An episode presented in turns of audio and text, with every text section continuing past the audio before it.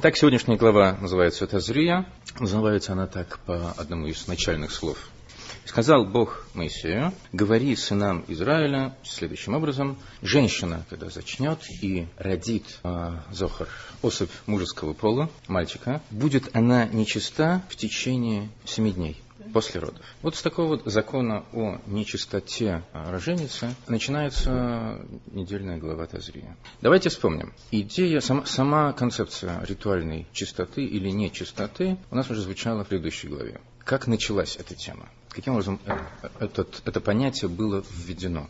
Сначала речь зашла, давайте вспомним, сначала речь зашла о чистых или нечистых животных. Были даны признаки кошерности. Да, мы обычно называем это признаками кошерности животных. Тора их именует чистыми животными или нечистыми.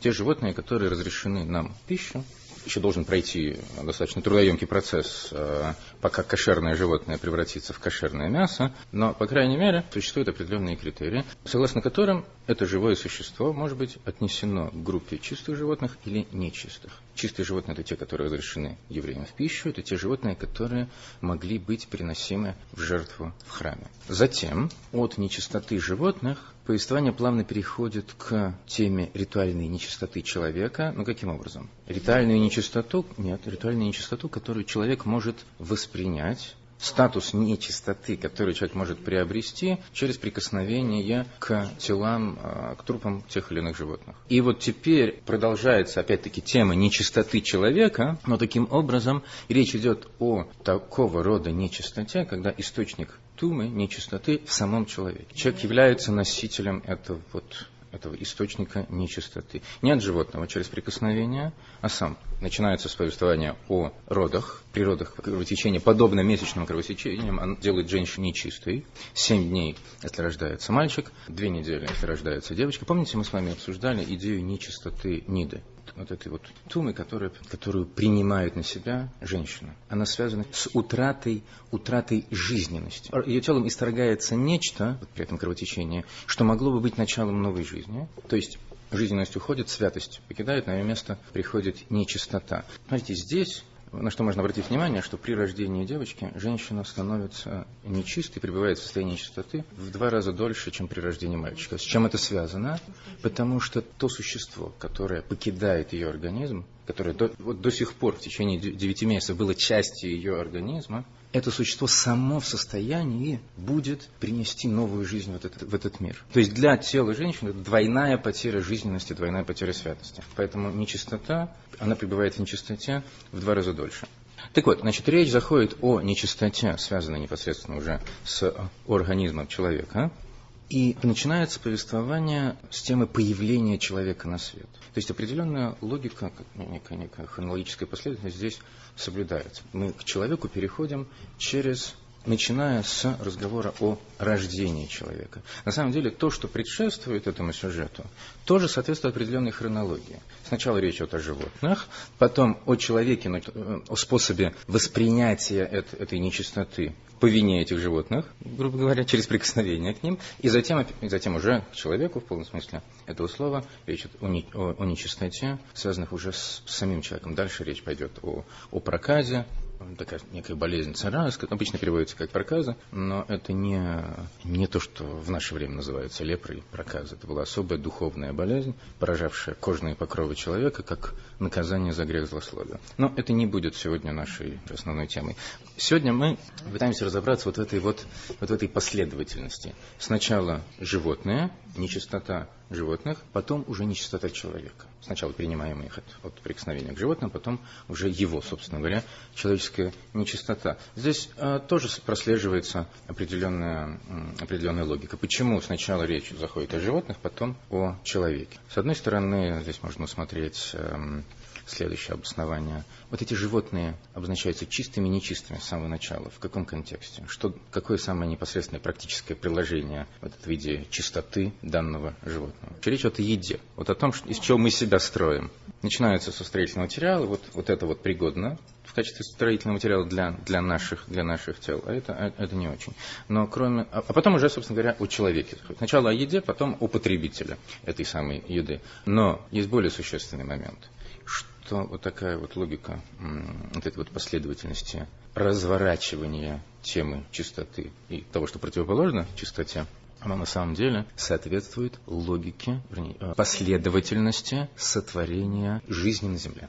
Потому что, потому что сначала были сотворены животные, а потом уже человек. Незадолго до, тоже в шестой день, но ближе к субботе, был сотворен человек. Вот это интересный на самом деле вопрос. Почему человек был сотворен в последнюю очередь? И ответ на этот вопрос, э, прямо скажем, неоднозначен. Как и положено в, еврейской беседе, есть э, как минимум два объяснения этому вопросу. Как говорится, есть две новости, хорошая и плохая. Начнем с не очень хорошей. В Талмуде трактат Сангедрин говорится следующее, что если человек возгордится от гордости, так сказать, в забу дыхания, сопрет, то нужно ему сказать, или пусть он сам себе скажет, что даже комар раньше тебя даже комар тебе предшествует. Ваше место, товарищ, в конце очереди. Все, что живет на земле, было создано раньше, раньше человека. Так что нечего заноситься, нечего гордиться. Вы уже Брежнева цитируете. Все, все, все во имя человека, все для блага человека. Мысль, мысль не просто здравая, а мысль совершенно явно озвученная. Там же, там же в Талмуде, в следующих, так сказать, строках, говорится следующее, в объяснении того же вопроса. Почему человек был создан в последнюю очередь? А, если дословно перевести, это достаточно выспренное выражение, чтобы он сразу, сразу пришел к трапезе к накрытому столу. На все готовенько. Подобно царю, который приглашает значит, друзей, друзей на пиршество, друга милого. А на пиршество, значит, сначала все приго... нужно приготовить, а потом уже заводить дорогого гостя. Так и человек. Венец творения, путь земли. Значит, сначала все должно быть готово сказать, убранство сцены должно быть приготовлено, чтобы вот главное действующее лицо наконец-то на нее взошло. То есть у нас есть как бы два против, в общем-то, противоположных, противоположных мнения. Одно говорит о том, что создание человека в последнюю очередь несет в себе смысл несколько уничижительный для человека. В последнюю очередь, идет, может быть, из оставшегося материала, на скорую руку. А другое мнение говорит наоборот, что будучи избранным из, из всех творений, человек завершил с собой создание, создание всего. В общем, это, это один, из, один, один из смыслов того, что процесс творения шестого дня увенчался не просто словами «вот это хорошо», Помните, у нас каждый этап сотворения завершается, как бы закрепляется, утверждается вот, высшей констатацией китаев. Это хорошо. Оно соответствует высшему замыслу. Мы с вами как-то обсуждали смысл этой констатации, как бы закрепляющей творение в вот, данном образе, несмотря на то, что, казалось бы, реальность нового сотворенного этапа диалектически отрицает может быть, реальность предшествующего этапа. Ну, не будем сейчас сдаваться в эти, в эти тонкости. Каждый этап завершается констатацией «хорошо», а этот день завершается утверждением, восклицанием божественным «очень хорошо». Много смыслов у этой, у этой фразы. Одна из них заключается в том, что вот по сотворению человека вся картина достигла своего, своего совершенства, полноты. Вот ради этого существа, говоря, все остальное и было, и было создано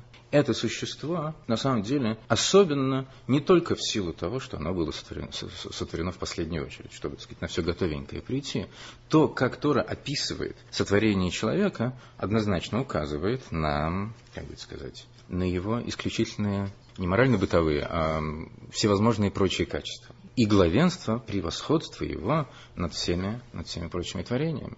И сказал всесильный, сотворим-ка человека, сделаем человека по образу нашему и подобию, и будут они властвовать над рыбой морскую, и над птицей небесную, и над, над, над животными, над всей землей, и так далее, и так далее. То есть все существа однозначным образом вверяются человеку под его чуткое руководство однозначно устанавливается главенство, главенство человека. И эта мысль повторяется затем. Она звучит, она звучит неоднократно. Вот я даю вам всякую, всякую траву семеносную на, на поверхности земли, всякое древо, и, в общем, все, все, все. И животные, и растения, вся земля отдана человеку для правильного использования, что, в общем-то, казалось бы, однозначно говорит о превосходстве человека над всеми, над всеми остальными творениями. Тогда, как же понимать как же понимать первое мнение в Талмуде, которое говорит, что человек был создан в последнюю очередь, чтобы было что чем ему напомнить о, о скромности. Сама, на самом деле, сама идея вот такого вот напоминания, она совершенно, ну, совершенно непонятна в контексте того, что мы знаем о величии человека, о сотворении его по образу и подобию. Все было верено в его, так сказать, ему, ему во власть отдано. Почему это высказывание, мало того, что, казалось бы, оно указывает на какое-то превосходство всех прочих творений над человеком, да, на какое-то на то, что человек чем-то уступает остальным творениям, ты, ты, ты вообще последний. Кроме того, если, если речь о том, что ты создан в последнюю очередь, почему вообще а, упоминание о том, что человек был создан последним, должно в нем пробуждать какие-то мысли о скромности? Ну и что? После так, наоборот, последний, потому что сам самый лучший, самый, самый избранный, чтобы, на, чтобы прийти на все готовое. Чтобы не ждать, пока там он сотворит всяких коров и прочее, а чтобы уже все было готово к, к трапезе выражаясь в терминологии это, это выше приведенной притчи. Понятно? Вернее, непонятно? Надеюсь, что непонятно. В каком смысле одно другому не мешает? Вот как понимать первое, первое высказывание, что почему человек был сотворен последним, чтобы в случае чего, так сказать, когда у него, когда начнет взрываться, напомнить ему, что даже комар тебе предшествует. Комар перед тобой, то есть он как бы по уровню, там не звучит даже слово сотворен раньше тебя, это как бы подразумевается, но буквально комар тебе предшествует, по уровню предшествует получается, в определенном смысле.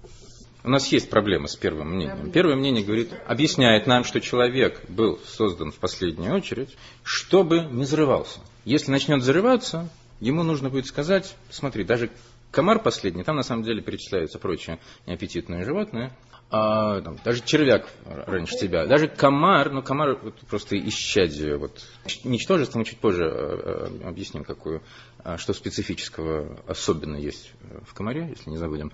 Так вот, даже комар тебе предшествует. Комар раньше тебя, так что не зарывайся. В каком смысле? Если мы это понимаем, в том смысле, что человеку э, сообщают, напоминают о хронологии сотворения, да, вот у нас по расписанию был сначала комар, а потом ты там, Аркадий Абрамович Рабинович. Так что извольте быть поскромнее. Это непонятно. Этот самый Аркадий Абрамович может сказать, ну и что, что я после... Ну, комар раньше меня. Так, конечно, чтобы уже этот комар был готов к столу, грубо говоря. Чтобы все сотворенное до меня было, было для меня приготовлено. Наоборот, то, что я позже, позже всех, говорит о моей исключительности. И от этой исключительности, на самом деле, очевидно, никто не деться. Тора нам явным образом заявляет об исключительности этого, этого самого сотворенного существа. Каким образом напоминание о том, что человек в порядке сотворения следует за комаром, каким образом это ему, в него должно вселять э, хоть грамулечку скромности? Ну хорошо, комар, комар раньше нас, ну, ну и что? В чем это преимущество комара? Если мы говорим лишь о, о хронологическом предшествии, это не, на самом деле не является объяснением. Что с того, что он раньше? Наоборот, то, что все было устроено раньше, говорит, еще больше подчеркивает нашу человеческую исключительность. На самом деле человек даже своим именем, названием себя как, как класс, Адам, укажет, указывает на свою, на, на исключительность рода человеческого. Как объясняет Рамо из Испании в книге Сефер Асор он говорит о том, что э, семантически имя первого человека, Адам, родственно выражению Адам и Лейлин. Уподоблюсь высшему. Слово Адам заключает в себе идею подобия, уподобления Творцу. То, о чем, в общем-то, Тора э, заявляет э, совершенно, так сказать, недвусмысленно, создадим человека по образу нашему и подобию. В чем этот образ, в чем это, в чем это подобие? Есть идея? Отлично. Человек мыслящий. На самом деле, в современных научных книжках, трудах можно встретить столько всевозможных рассуждений о том, в чем принципиальное отличие человека от животных. От способности к абстрактному мышлению, там, к сложным вычислениям и до, до даже способности вести, так сказать, торговлю и пользоваться деньгами, как эквивалентом материального, так сказать, э, богатства. Наверное, наверное можно, можно еще много, а, много умного сказать на, это, на эту тему и еще много книжек написать э, на ту же самую тему, по, по этому же самому вопросу. Давайте обратимся к источникам. Значит, э, если мы посмотрим в комментарии Раши, да, базисный комментарий к пятикнижию, Раши слово «киднусыну» по подобию нашему, комментирует следующим образом. Леговин у. Вот это подобие заключается в наделении человека способностью понимать и разуметь. Речь идет об особых интеллектуальных свойствах этого, этого существа. Мы могли бы добавить к этому также особое свойство, которое звучит в наименовании всего рода человеческого, а именно слово «медабер», говорящий, способность речевая – сотворенную жизнь можно разделить, согласно классификации Кабалы, на четыре уровня. Четыре так называемых царства. Царство минералов, царство растений, царство животных и царство человека, которое обозначается словом «медабир», говорящий. Вот это наше принципиальное, самое главное отличие от всех остальных существ. На самом деле в этом находит проявление свойства именно сознания, свойства, свойства разума. Речь есть средство раскрытия, раскрытия неких э, идей, концепций, начало притворения замысла в жизнь. Речь есть некое начало действия. Вот в этом наименовании рода человеческого на самом деле находит, свое отражение наше предназначение – влиять, воздействовать на окружающий мир. И началом этого воздействия является, является речь. Помните, мы с вами говорили, что есть, э, э, выделяются три одеяния, облачения души. Мысль, речь и действие. Мысль есть некий, некий уровень раскрытия, но еще внутренний, для себя, для внутреннего пользования. А переход во внешнюю сферу начинается уже с речи. Так вот, ну, так или иначе, это тоже связано с мыслительной способностью человека. Скажем, человек, который лишен способности, глухонемой, считается неполноценным, поскольку отсутствие у него вот такой вот способности указывает на серьезный дефект на уровне его, его, его сознания. Далее, еще одна очень важная, очень важная деталь, очень важный смысл сотворения по образу и подобию раскрывается в одном из значений слова «сотворимка». Помните? Э, «Сотворим человека по образу нашему и подобию». Мы в свое время, когда изучали с вами процесс сотворения, очень долго разбирались именно с, вот, с одним только лишь этим словом. Я, если не ошибаюсь, у нас несколько уроков было посвящено разбору всевозможных смыслов, а, сокрытых в этом слове. Вот, одно из, один из смыслов употребления именно этого выражения – это как бы приглашение к соучастию в процессе создания этого существа иных существ, уже доселе сотворенных. Это обращение к ангелам, это на ином уровне, это обращение к четырем элементам. На, на, еще на одном уровне истолкования, если я не ошибаюсь, э, Рамбан приводит это, это истолкование, Нахманит, что здесь звучит обращение к стихии земли. Сотворим человека по образу нашему и, и подобию нашему. Что значит по образу нашему и подобию?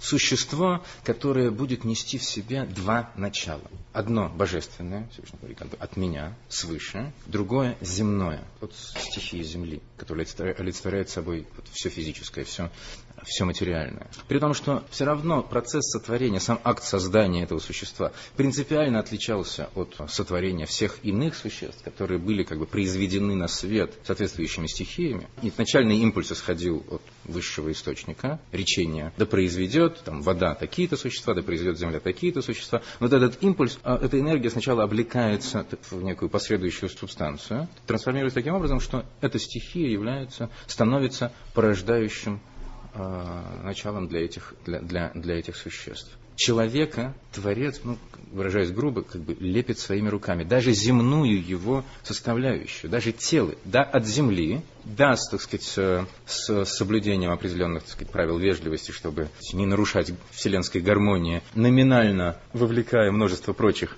созданий, неким образом в этот процесс сотворения вот этого исключительного суперсущества, тем не менее, сам Творец. Далее происходит нечто еще более чрезвычайное, а именно сообщение этому существу, пока еще не живому, души, но души не, не того порядка, не той жизненности, как, как у других существ. Они как бы родились уже с этими душами, которые а, а, некие витальные начала, оживляющие их, их, их тела. Нет, человек получает жизненность от самой сущности Творца. В него Творец вдыхает некую божественную искру, являющуюся частицей э, себя самого. Поэтому Тора использует антропоморфизм «вдохнул». И вот такое вот создание, такой вот образ создания человека, он запечатлевает в природе его два противоположных, две противоположных стороны, два противоположных свойства.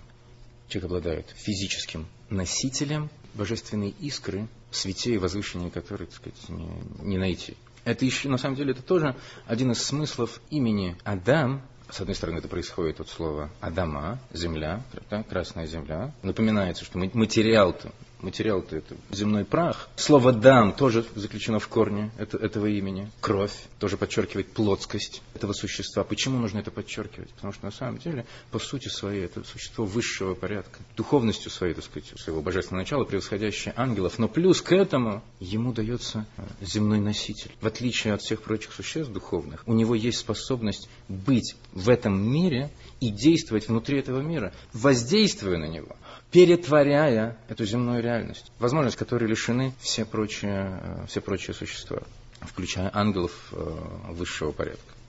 И еще одно исключительное свойство человека, которое тоже, намек на которое содержится вот в этом выражении по образу и подобию, а именно, что мы еще забыли? Какой-то очень важный подарок нам врученный, мы с вами не упомянули. Умище мы с вами упомянули. Да? Умище никуда не деть. Бороду можно сбрить, а умище... Так, а что еще? Дуализм этого существа. Телесность в сочетании с э, высшей духовностью. Упомянули. А что еще?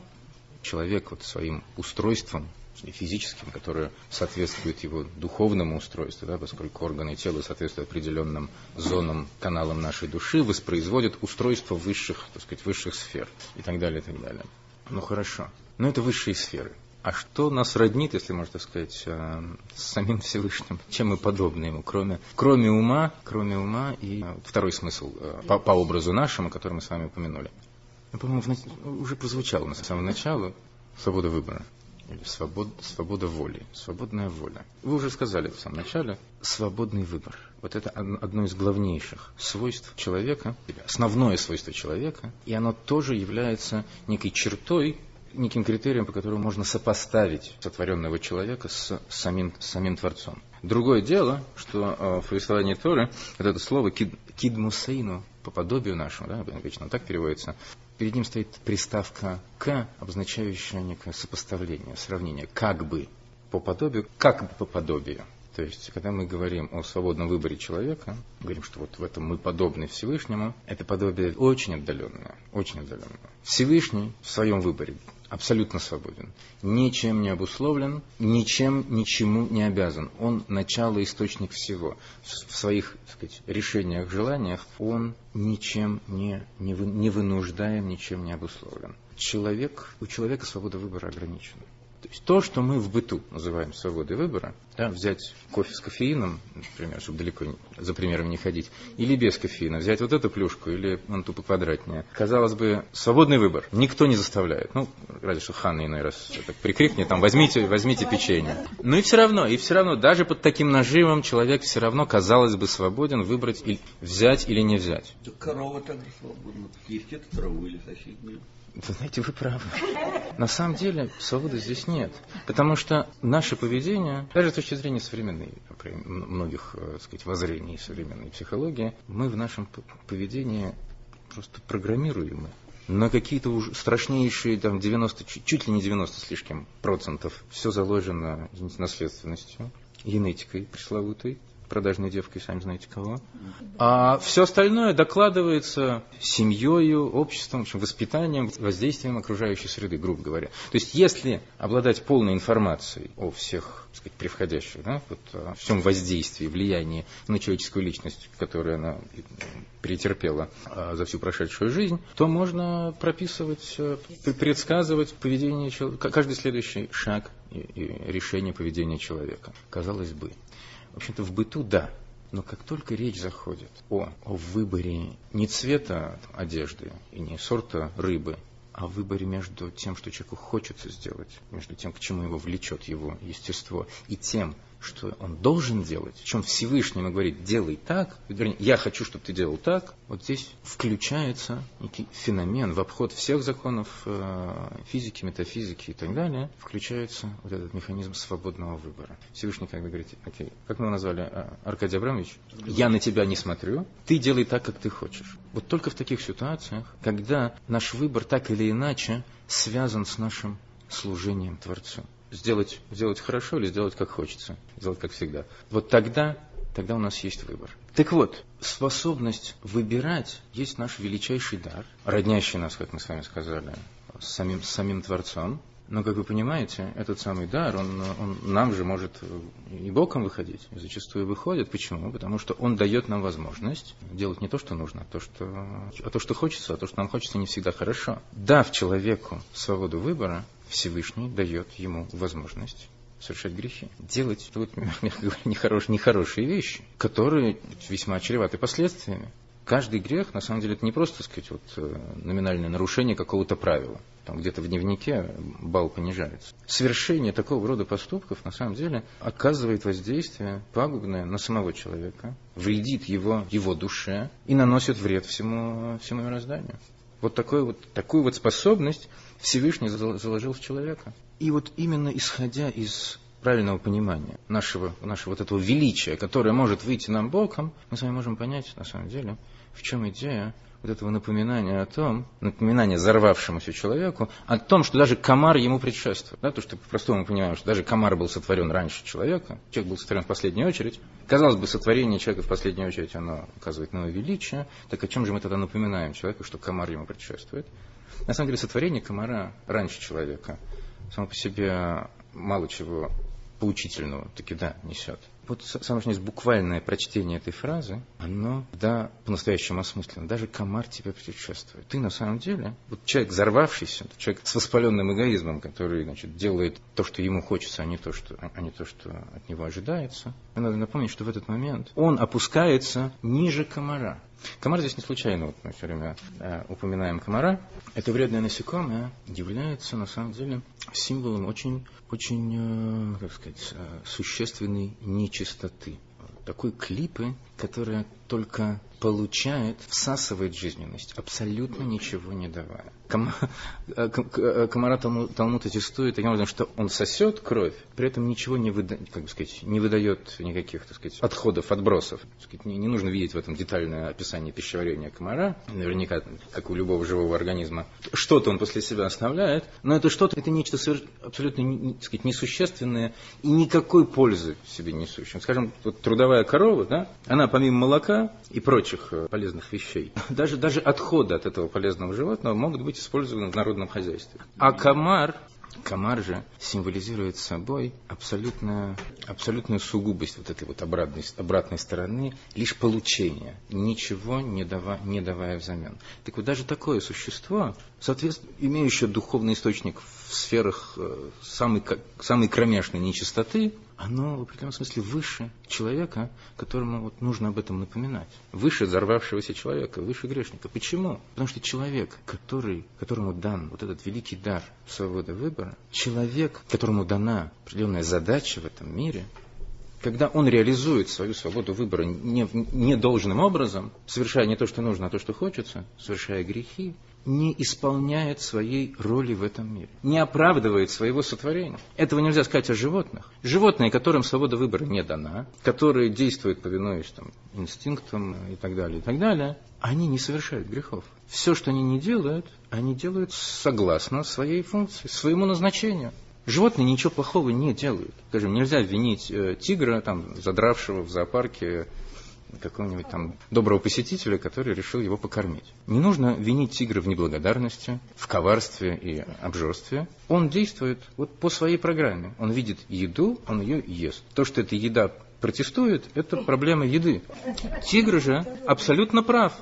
Комар, зараза такая, который кровь нашу сосет, который вообще непонятно для чего создан, иной раз подумаешь, да, он делает ровно то, что он должен делать. А человек, который, который действует лишь во имя своего, вот, своих, своих, своих животных вожделений и так далее, и так далее, он своей роли в этом, в, в этом мире не исполняет. Он не оправдывает своей жизни. И поэтому он хуже даже комара. То есть здесь не столь, не столь важна хронология сотворения, сколько, да, речь идет о определенной иерархии. Поскольку вот это существо двуногое и, и вроде бы с головой, оно, в отличие от этого комара, своего предназначения не исполняет. Само слово «животное» Бегейма в одном из трудов э, морали из Праги, известного всем как, э, как творца первого биоробота Голема, а, значит, он таким образом интерпретирует слово Бегейма. Это слово можно разделить на две, на две половины. Ба-ма.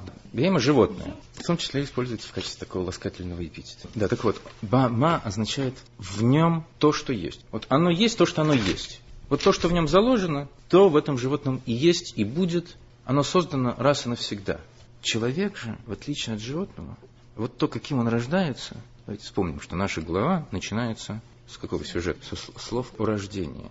Так вот, человек, ну, э, даже как неудобно вот расхожее, расхожее сравнение с чистым листом приводить. Конечно, он не чистый лист, в него что-то заложено. На нем какие-то штрихи уже есть, на нем даже что-то написано, что-то явно обозначено. Но главное, человек должен раскрыть в себе впоследствии сам. Этим он отличается не только от животных, на самом-то деле. Он этим и от ангелов отличается которые, среди которых, скажем, некоторые, некоторая разновидность, причем очень высокого порядка, называется хайвис, животные, звери. Так вот, ангелы тоже не обладают этой способностью изменяться, совершенствоваться.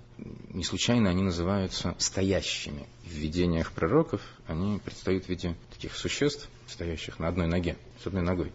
Потому что они не, не в состоянии передвигаться. Души людей называются Нагалхим, ходящие, способные к передвижению. Что значит способность к передвижению? Переходить с уровня на уровень, подниматься со ступени на ступень. Эта способность дана лишь нам. Человеческая душа, благодаря своей, своей работе вот, во время земного так сказать, воплощения, способна достичь уровня совершенно несопоставимого с тем, с которого она приходит в этот мир. И даже если говорить э, вот, о конкретном человеке, вот, приходящем в этот мир, он как бы, он как бы не, не создается э, абсолютно завершенным с, с, приходом в это, с приходом в этот мир. И с этим связан еще один смысл слова «наасе» – «сотворим человека», «создадим человека». Мы с вами некоторые сегодня вспомнили, да, это обращение там, к стихиям, к земле и так далее. Другое значение этого слова – заключается в обращении к самому человеку. Создадим человека, Творец говорит, самому сотворяемому человеку. Вот у тебя, я в тебя закладываю определенные задатки, я тебя создаю как заготовку. В полном смысле слова, человеком ты должен сделать себя сам. И для этого у тебя есть все необходимое. Все задатки, все, все необходимые таланты, весь необходимый потенциал в тебя заложен. Задача человека – задача человека лишь раскрыть себе этот потенциал. Если если он это не совершает, то нам есть куда его сослать. Определенное место в Талмуде. Не куда-то, а вот на определенную страницу, где ему напомнят, кто на самом деле ему предшествует по уровню. Кто на пьедестале почета стоит, стоит ступенькой выше его. Весь, даже комар. Человек, на самом деле, вот несущий в себе вот этот дуализм обустройства, две диаметральные противоположности, плотское, телесное и есть возвышенное, возвышенное, духов, духовное. Человек, который обладает таким даром разума, чтобы понимать, что хорошо, что плохо. Для чего? Для того, чтобы реализовать свой самый важный дар, свободу выбора, который может его вознести бесконечно, но в то же самое время может дать ему возможность бесконечно низко пасть. Этот человек должен всегда помнить об этих двух противоположностях. Всегда как бы держать перед собой, перед своими глазами осознание этих двух важных моментов. Если он зарывается, если он с упоением, так сказать, любуется собой как венцом творения, наблюдает свои прекрасные способности, таланты и прочее, прочее, прочее, он должен себе напоминать о том, что в таком случае комар раньше него. То, что ему дано, не нужно от этого отказываться, но оно дано ему для исполнения его миссии, той задачи, ради которой его душа приходит в этот мир. И если он это не исполняет, он хуже комара. Хуже черви можно, можно привести более полную цитату, но для нас, поднаторевших в толкованиях мистических, комар э, более, более показателен, что ли. Но при этом, с другой стороны, с другой стороны, при том, что очень важно сокрушать свой эгоизм, вырабатывать в себе вот это качество битуль, отрицание своего «я», забвение своего, своего эго, это не должно погружать человека в пучину депрессии. Скажем, мы, мы с вами только что обсудили человека довольного своим существованием, горделивого даже и так далее. Люди бывают разные. Человек может смотреть на себя как на полного лузера. Такой человек должен всегда напоминать себе о том, что в нем заложен огромный потенциал. У него, как, как, как и у любого, есть искра самой божественной сущности.